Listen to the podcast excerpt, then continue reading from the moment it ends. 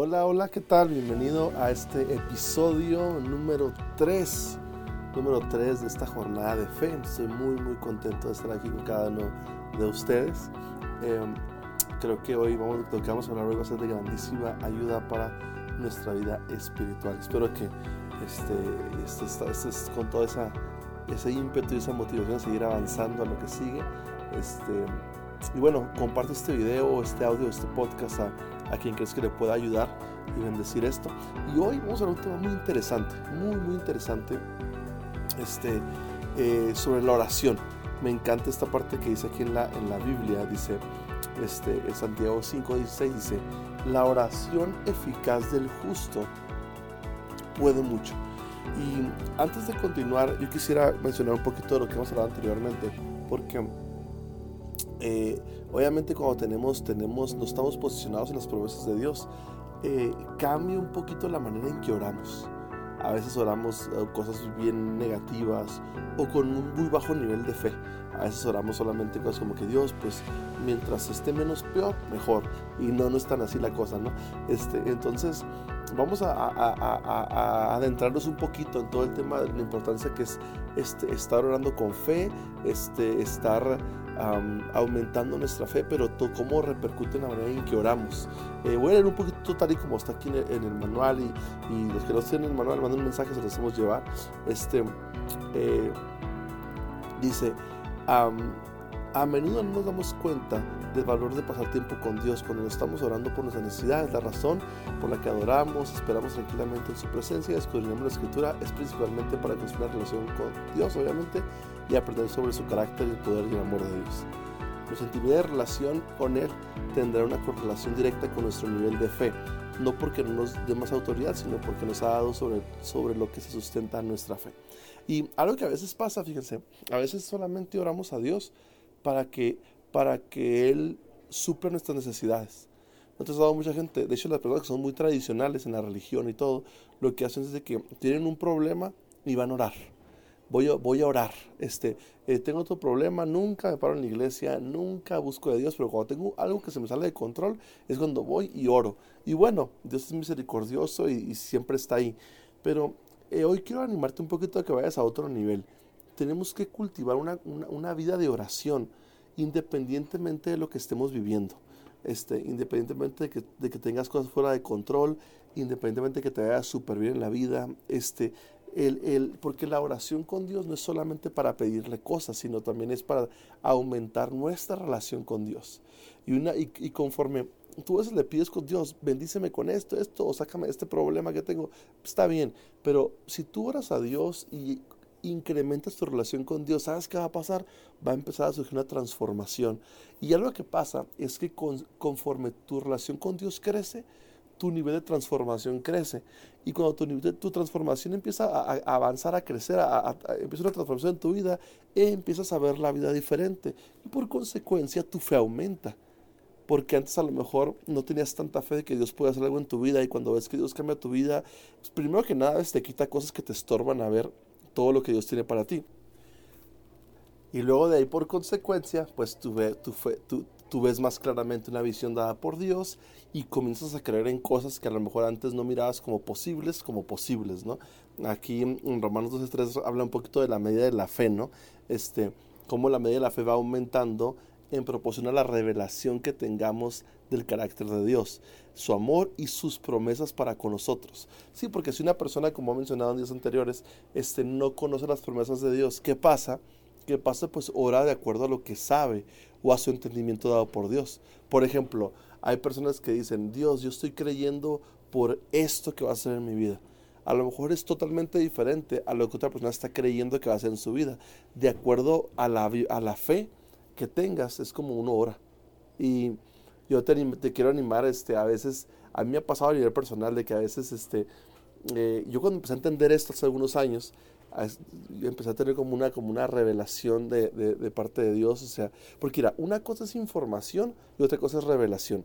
Tú puedes saber de toda la información, la teoría, todos los versículos de la Biblia, pero eso a veces no tiene tanta efectividad hasta que no viene una revelación de parte de Dios. Cuando, cuando Dios te revela lo que Dios puede hacer a través de lo que te promete. O sea, tú empiezas a orar diferente, empiezas, empiezas, a, empiezas a aspirar a más cosas.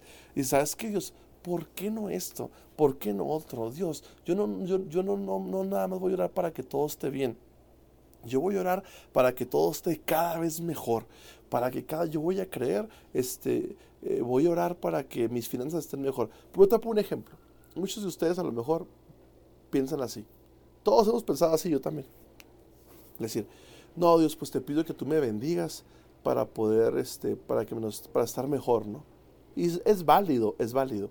Pero te imaginas que tú oraras así. Dios, bendíceme Dios para yo poder bendecir. Dios, eh, en lugar de decir, no, pues hoy oro para que me bendigas, si estás bien, sabes que no voy a, bendíceme Dios para yo poder ser de bendición. Es más, voy a orar Dios.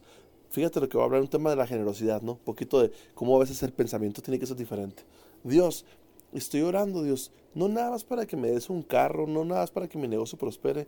Yo te pido, Dios, que me des la oportunidad y la posibilidad financiera para poder becar a 100 niños que no, tienen, no pueden ir a la escuela. O, yo te voy a pedir, Dios, que me des, que me des, este, me bendigas de tal manera que yo pueda darle, darles unas canastas básicas a todas las, las mujeres viudas en las zonas marginadas de la ciudad. O yo te voy a pedir, Dios, que me des la capacidad financiera para yo poder regalarle a las personas que no tienen carro y que tienen bebés, una mamá soltera, un carro para que se puedan transportar y ir seguro. O yo te voy a pedir, Dios, que me des la capacidad de comprar 200 sillas de ruedas para los adolescentes, a los, niños, a señores de tercera edad. Fíjate cómo, cómo la oración es diferente. Si te fijas, es diferente el lenguaje.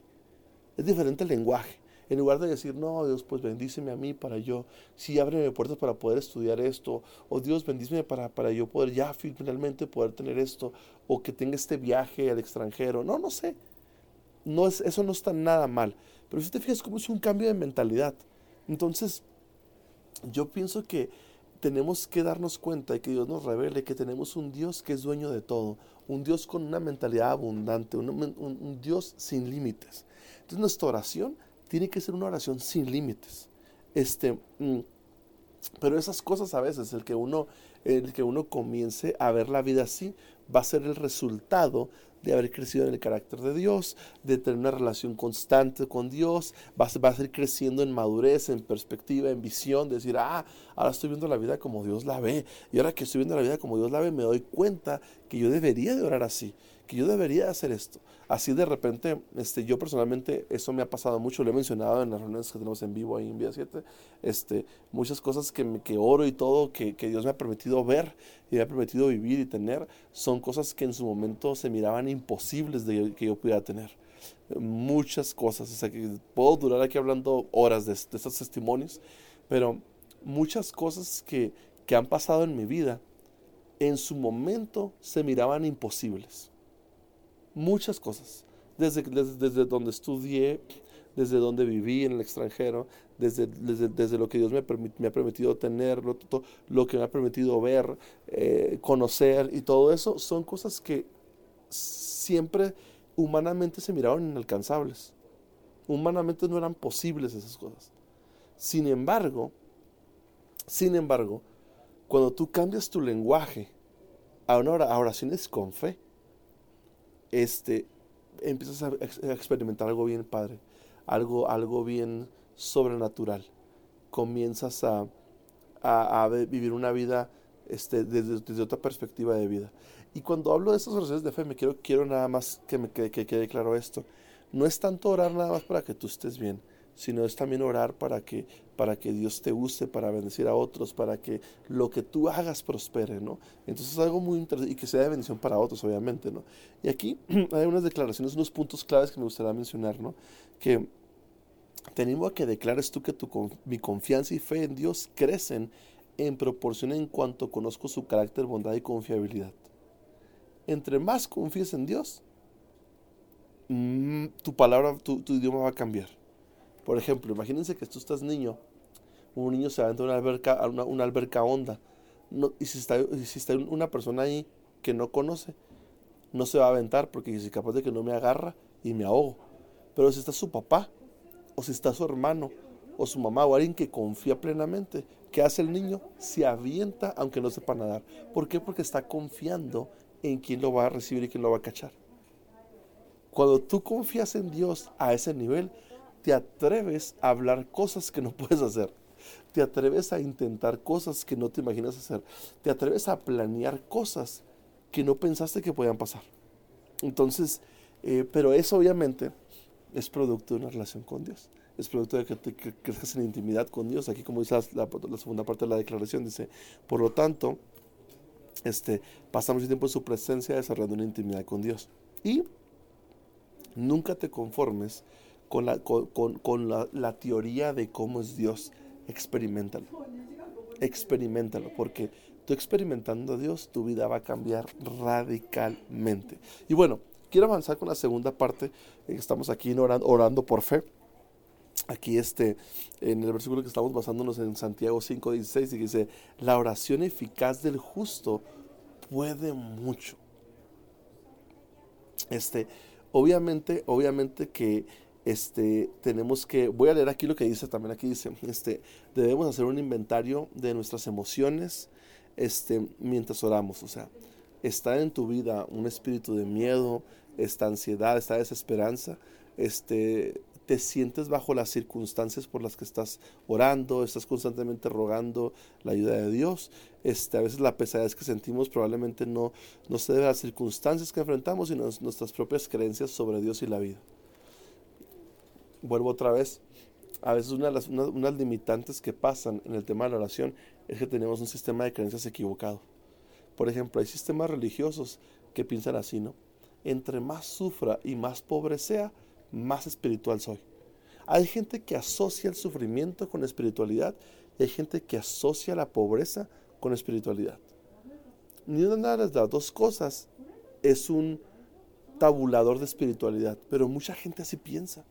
Entonces por eso a mucha gente le cuesta, yo, he conocido mucha gente así, que le cuesta orar cosas fuera de su realidad de que, ah, este, voy a creer por esto. No hablan así.